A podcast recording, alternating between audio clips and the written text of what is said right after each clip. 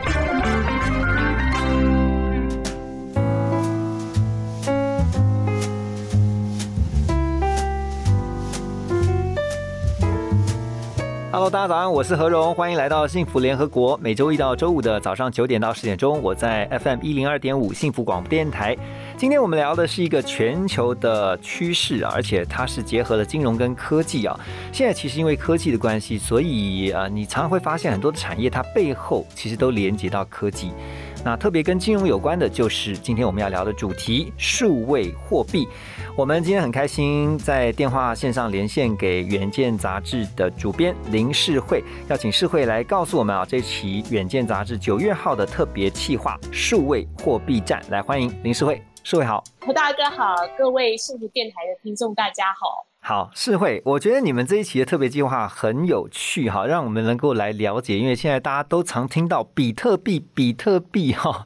这个虚拟货币，或者我们讲说它是加密的啊货币。对，先让我们可以从基本开始了解。你今天把我们当成是那个幼幼班，然后来教我们哈，听众朋友，因为我相信我们有一些听众朋友当中有听过哈比特币，可是不知道什么是比特币，它怎么操作的，可以先用基本的一些这个概念让我们知道吗？诶，如果用一个很简单的比拟，就是说我们呃，如果今天带小孩去玩那个汤姆熊啊，你今天就有个代币，嗯然后它代币可以兑台币啊，那可是其实有时候代币会有一些优惠，可能嗯例如说今天开放玩比较多的里面的设施，诶，那代币的价值好像就会高于新台币，直接去玩这个游戏。所以其实代币一直有这样子的概念，嗯或者说我们现在常常都在用那个赖点数啊，有时候赖点数说，哎，这个东西你用赖点数买，跟直接用台币买，赖点数可以给你打八折，这个事情常常出现，那种送贴图啊什么的，那你就会觉得，哎、赖点数比新台币更有价值。其实老实说，比特币也是这样子的东西，只是说比特币有一个非常基本的概念，嗯它没有一个老大在管。嗯它是有无数的矿工，还有使用者，但它是一个社群的概念，没有人是主管，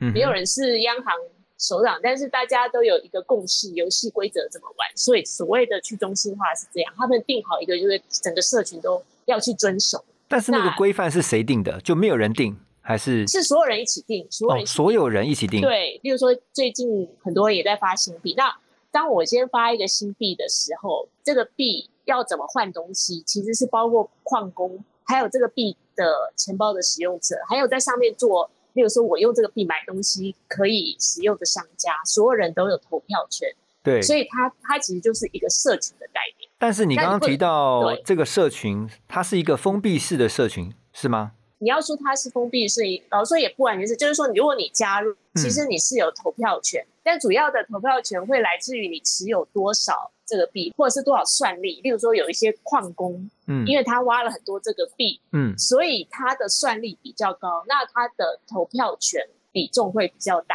那他们是哦以算力来计算你的投票权。就简单来讲，你的财富比较多，所以你的话语权就比较强，是这样子吗？对对，那如果说我今天算是这个币的创办人，例如说狗狗币，他后来其实是退出经营，然后说，他对于这个狗狗币的怎么走向，他是没有发言权的，因为他已经基本上就退出了。哦，即便他是创办的，可是他因为退出了这一个 group 里面之后，所以他也没有可以决定的对权利了。对，因为他已经没有在持有，然后他也没有在嗯运作，所以其实老实说，这真的是一个呃开放，而且就是说你要有参与，你才有办法真的去掌握这个币。我前一阵子的听到这个同学啊朋友聊天的时候，嗯。也在讲到这个就是虚拟货币啊，其实他们就提到一个概念，就是理想国的概念，就是全球变成一个国家，整个地球村就是一个国家，然后这个国家里面的流通的这个货币，然后是由大家共同来决定这个货币的政策。那刚才世会也提到说去中心化的概念，这个概念其实简单来说，就是像每一个国家都有自己的中央银行啦，就是发行我们看到这种纸钞有没有？那概念上面就是说，OK，由这个中央银行来决定他们这个国家的货币政策。可是，在虚拟的货币世界里面就不是这样，就是规则就像世会讲的，是由大家决定，不是今天你说了算哦。所以它没有一个固定的中央银行。刚刚提到了比特币啊，也提到了挖矿，你知道真的。呃，有一些我身边的朋友，老一辈的，他说：“哎，现在都什么年代了，还要进去矿场？”他在想的是是瑞芳的那种煤矿，你知道吗？你对赶快跟大家解释一下，你赶快跟大家解释一下什么是挖矿。其实老实说，挖矿是真的没有那个东西，是它都是电脑。那为什么要需要电脑跟网络？嗯因为就是我们讲，你刚才发行一个货币嘛，嗯那像比特币，它其实它是有数量上限哦。所以现在我们一个比特已经切割到越来越小，这样，因为因为它不能再发行更多，它已经有一个上限。那那老实说，现在要挖比特币那个成本很贵。那为什么成本贵？因为它很少，然后但是很多人在用它。但是当你今天说哦，我今天要用比特币去，例如说购买特斯拉新车或买一个线上游戏，好了，嗯那其实矿工在做的是帮你，有点像他在当一个 ATM 帮你把这个钱弄出来。问题是这个钱弄出来的过程，它需要电脑的验算，所以这个其实就是一个挖矿。那由于现在比特币已经很稀有了，所以如果要这个挖比特币，其实它就要有好的软体在表面操作，而且它要花很长时间嗯才能够把比特币挖出来。当比特币价值越高的时候，那个挖的成本其实是很高。也就是说，为什么它会非常耗电？那这是比特币现在获得很多环保人士来抗议，就是说它其实太耗电了。嗯嗯，那现在老实说，倒是因为前阵子暴跌，它反而现在有一点省电，因为它暴跌一阵，然后也比较稍微不需要那么多的电力去挖它。哦所以，什么挖矿其实是这个意思，所以最最近采矿的动作也稍微少一点。少少一点，因为就没有那么难挖，它时间可以缩短一点，因为比较便宜。其实这个事情都是相对，越贵的币嗯它会要更多，而且你也可以想象，就越多人要嘛，它就会矿工要花越多的时间成本跟电力去对挖。对对因为刚刚我们提到，其实都是在电脑上面，在网络世界上面运作。可是因为用过电脑的人，你就知道嘛，就是说电脑在跑的时候，其实它会产生热量啊，它也要耗电。它所谓的说用很多的电力，就是因为你的设备越好，然后你跑起来其实会花很多的时间，所以难怪它其实说它是会非常的耗能的。那我这次在呃社会你所写的这个文章里面也看到哈，就是你也提到说，像在今年五月份的时候，比特币其实一度就是暴涨又暴跌，一个比特币兑换六万美元哦，对，以最高峰六万四，非常的了不起。那就是台币的一百八十万左右哎，没错，我也有一一个比特币哦。时候，哇，对我有朋友买的时候才一万，你不知道他买多少啦，他买的时候才一万，然后那时候他是非常的开的，因为他他们都没有想到有一天会涨到六万四这么的了不起。对，但是你文章里面也写到说，后来它一度就从六万，然后一下子好像没有多久时间就跌到三万，就立刻腰斩。对，大概两个月之内。哇，那你这样心脏不是要够强吗？你如果投资比特币的话，对，其实老实说，在二零一七年，我大概也是在二零一七年开始听朋友讲，那时候是第一波比特币、以太币涨的时候，然后那一次到二零一八年，其实跌跌到八成。嗯，所以有经过那一波人就会回来跟你讲说啊，这个我们都说币圈一天人间一年，就是说币圈那种涨跌可能是台股或美股要完一年才会完成，嗯非常可怕。但是他们已经习惯，所以他们的时候在跌最惨的时候，我去问他们，他们是说如果没有到上次那样八成，他们觉得还好，而且他们看到一些大企业还是继续持有了。嗯哼，但是的确，我觉得虚拟货币基本上这个涨跌是很惊人。我们要先警告一些想要的投资人，就是你你要了解这个会是一个常态，而且它是二十四小时都在运作，二十四小时七天，所以基本上你无法盯盘，然后你就可以想象它的涨跌是这样随时随时在发生。所以也有可能就是说，除非你这个二十四小时，然后呢，全年三百六十五天你都不要睡觉，然后紧盯着这个比特币的涨或跌，不然的话，你可能一觉醒来，突然看到，哎呦，怎么跌了一半了？这个它的币值已经跌掉一半了，这样子。然后刚刚我们在私下聊天的时候，我特别问了世慧说：“那世慧，请问你自己有没有买比特币？”他说有，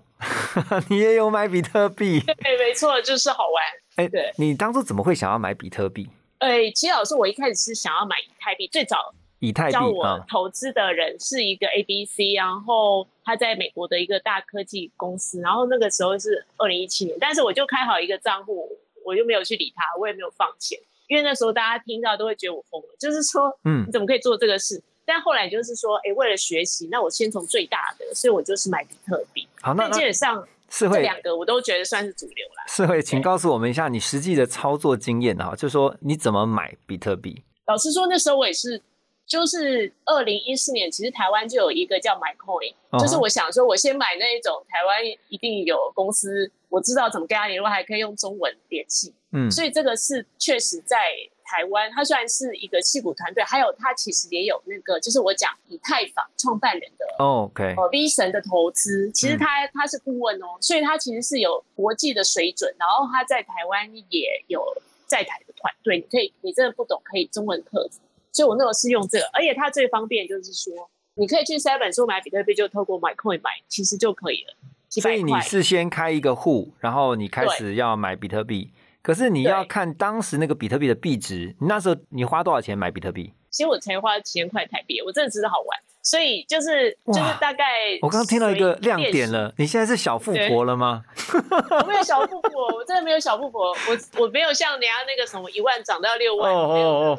你你现在你现在是在那个想办法澄清吗？还是没有啦？开玩笑，完全没有，完全。没办法靠这支。我目前报酬率大概顶多大概十三到十五趴。我讲真的，哦因为不是在低点买，是在高点买，就是之前买很早就卖掉，因为那时候也没有赚钱。不，我先问一下，比特币的话是用单位买，比如还是说我就买一块比特币，还是这个东西怎么买？你你很难买一块比，老师一块一块比特币还蛮贵的，一颗对啊就是我，刚刚讲说一颗块就是六六万，现在现在五万呢、现在五万很贵耶。那是怎么买它可以分割，它可以分到零点零零零好几个小数点，哦所以其实你反而是可以嗯，上去一个平台，你说你你就打台币的金额，像台湾这种，或者是你打美元的金额也可以。就是我要买一千块台币的比特币，然后他帮你换算成，那大概会是零多少的小数点，哦，懂懂懂。他。会其实就跟我们对现在买股票用零股交易的概念有点像，就是我没有办法买对我没有办法买一张台积电的股票，可是我却可以买，比如说我十股的台积电股票，但是就是你就告诉他说我要花台币多少钱，比如说一万块钱，我就买，也许你可能只能分到零点零零零零一比特币，对类似像这样的概念，对不对？没错，像现在有一个新的，去年刚进来的那个派网，它其实就是说它的开户入金的门槛就是五百块台币，其实比去买台积电零股还要便宜，这样。OK，因为比特币它确实可以分割到很少。其实这样听起来，它也算是一种投资工具啦。而且这次在你特别你们九月号你的这个分享当中，文章里面有特别提到了一位年轻人，就是他也进到这个比特币的世界哈，有一阵子了。然后他在运作上面，其实他有一个原因是，也告诉大家说，为什么他会来投资比特币。然后，呃，很多的年轻世代现在对于这个比特币的投资也是跃跃欲试。在你的这次报道当中，有看到一位年轻人啊，二十三岁而已，然后高中跟大学都没念完，但是他就投入这个加密货币的投资已经四年了。对，没错。OK，这个故事是怎么样？其实老实说，当你开始接触这个加密货币，你就会遇到一些普遍三十岁以下，然后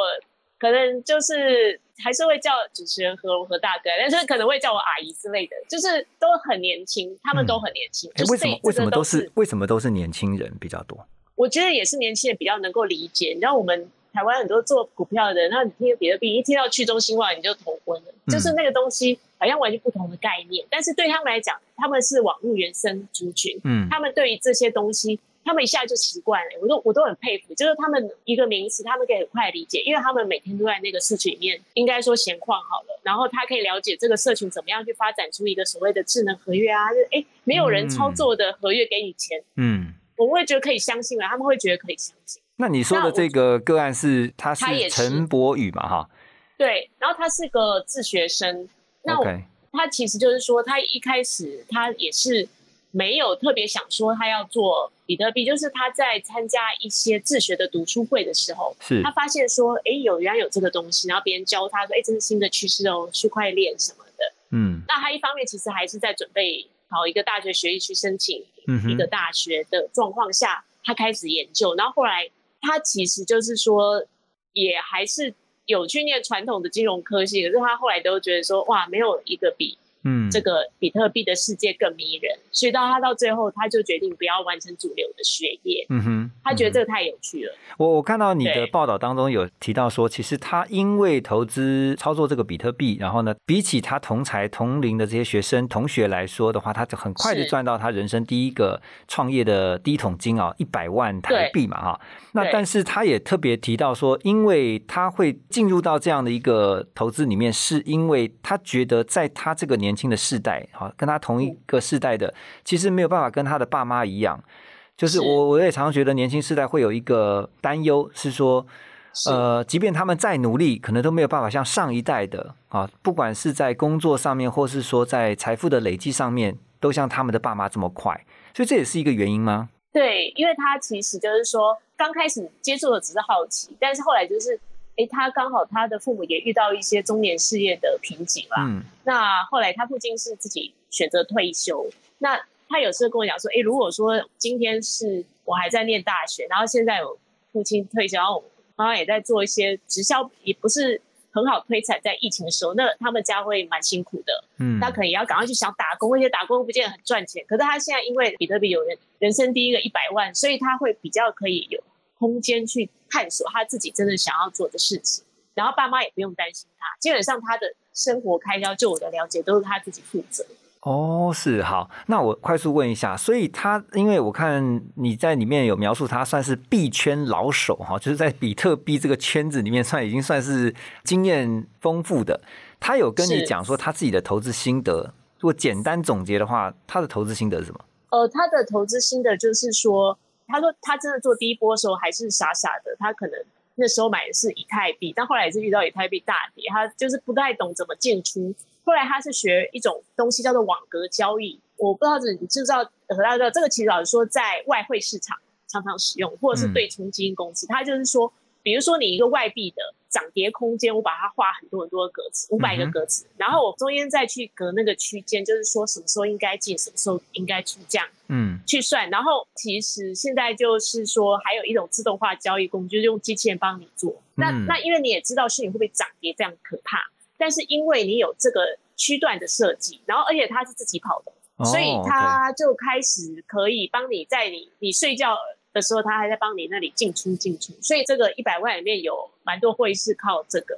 然后另外还有一个叫做流动性挖矿，那我们都要再声明一次，这不是真正的挖矿。流动性挖矿是去年疫情最红的，就是说你手上有像我现在有时候一些比特币，其实我也是放给那个平台，他说他会给我利息，其实就是这样的概念。嗯所以就是有点像你把的矿给借给人家用，人家该付你点东西，那他也有用这个方案去让他在币值的行情不好的时候，你也可以这样子做，让它度小月，反正你不知道怎么用。但基本上它靠两种方式，就是你你有积极的面，你也有保守面。其实老实说，做虚拟货币跟股市一样，你都不会鼓励太危险、太投机的做法，你要有平衡的做法，那是它的两种方式。因为有时候其实这个钱虽然看不见，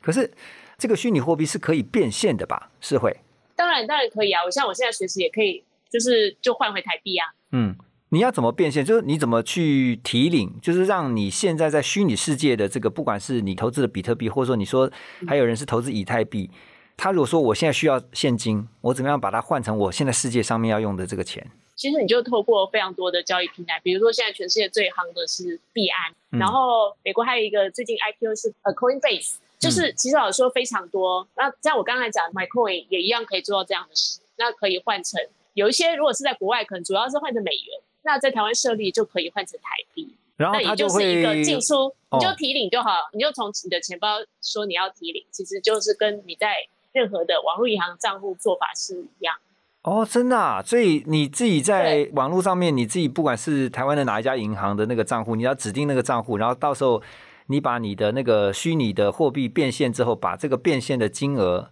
转存到你那个台湾的账户，你就可以去银行 ATM 拿钱了，对不对？对，没错。哦，那如果这样以以嗯我以买 coin 来讲是这样子，对。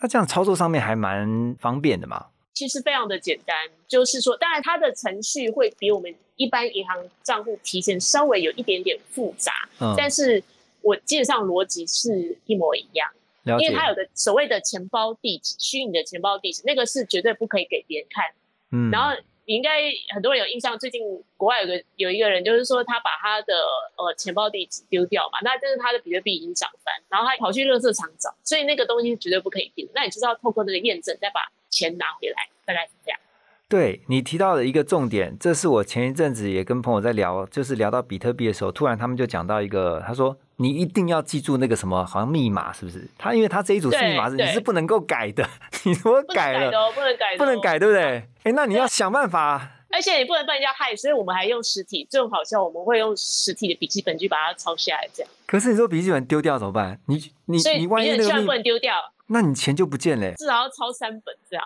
最好的建议，免得你有一天搬家。但我基本上觉得那个笔记本是我宝贝，不可以丢的，要 不然就是告诉你一个非常信任的人，叫他帮你一起记，这样因为它很难背啊，所以它很很长一一串呢，很很像那个我们很买那个手机那长种 IMEI 那种序号，你知道吗？一连串的对，你还不能记错呢。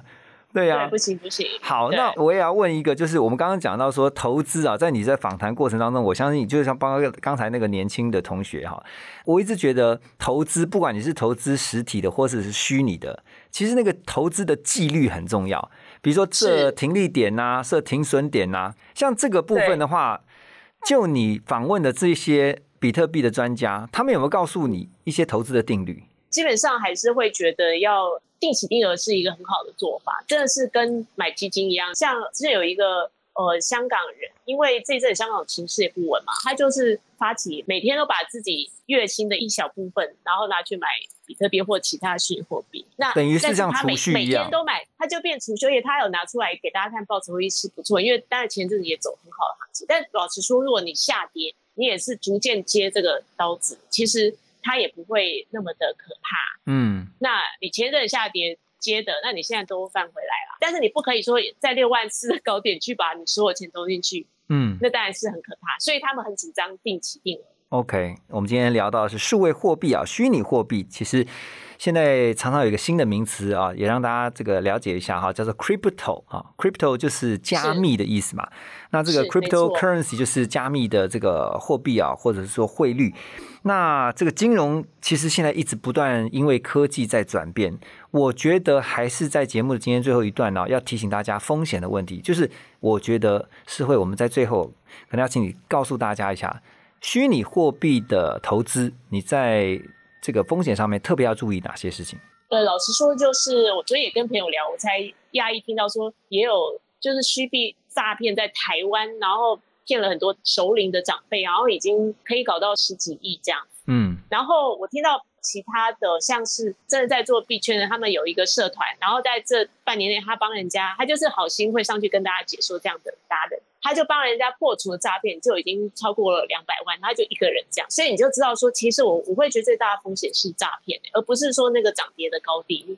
嗯，所以现在诈骗非常，因为老实说，就像我们刚才聊这么多，你看挖矿啊，非常多神奇的名词，其实大部分人听不懂。可是大家有看到新闻，知道比特币涨很凶，然后大家就想说，我就买看看。可是其实是搞不懂的状况买看，所以诈骗的情况是层出不穷。嗯我们真的是希望大家要小心。第一个就是说，一些你没听过的新币种，的确现在有很多每个月都有各种新币出现，但是我们还是比较建议先从主流的比特币跟以太币出发。那其他这些币种你不懂，然后再来就是一些听起来太了不起的赚钱回收的方式。有人说啊，我是达人，我告诉你，这个就跟买未上市股票一样，你真的是要三思啦。就是你嗯你会相信他怎么做吗？对，对，像那个虚拟像我说那个十几亿的虚拟的诈骗，听说他就是跟人家讲一套什么智能合或者是一堆道理，他可能从头到尾都没有跟你介绍钱包啊，或者是挖矿，没有，他就是讲天花，然后就是其实就是一个传统银行账户去收钱，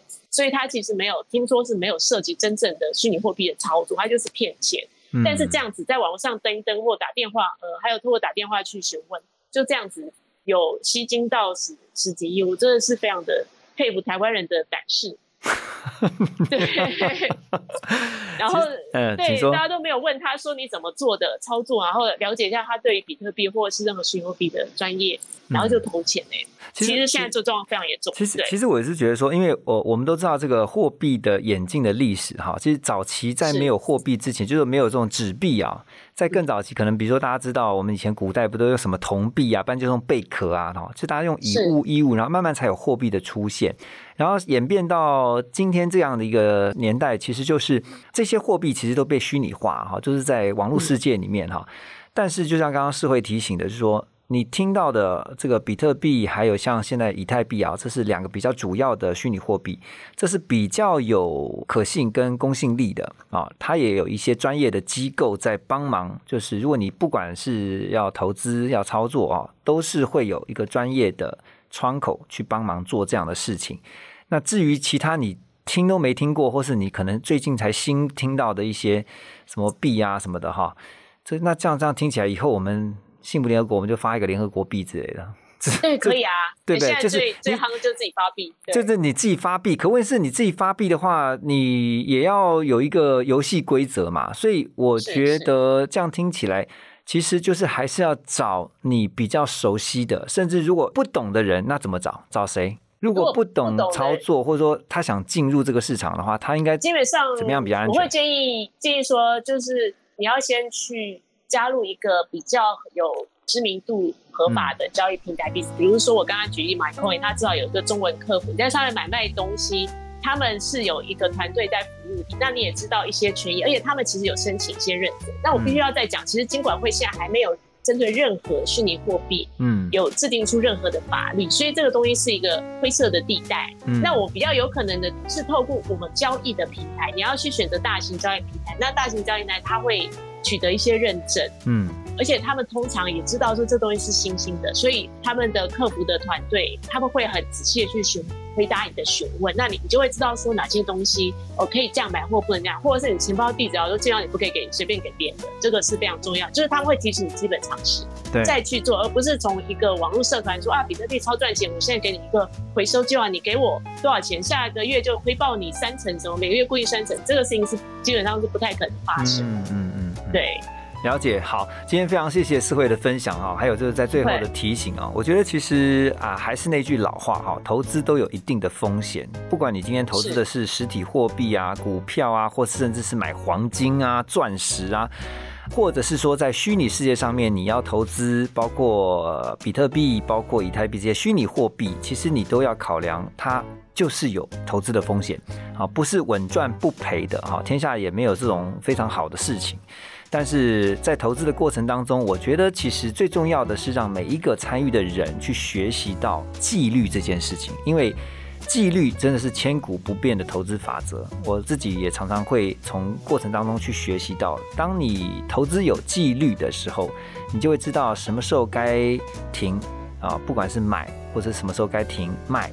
好，这是最后跟大家做个分享。好，今天非常谢谢世慧的分享，也再次的让我们知道了现在最夯的虚拟货币。谢谢世慧，谢谢你。谢谢何大哥，谢谢 OK 电台的听众，好，拜拜。拜拜。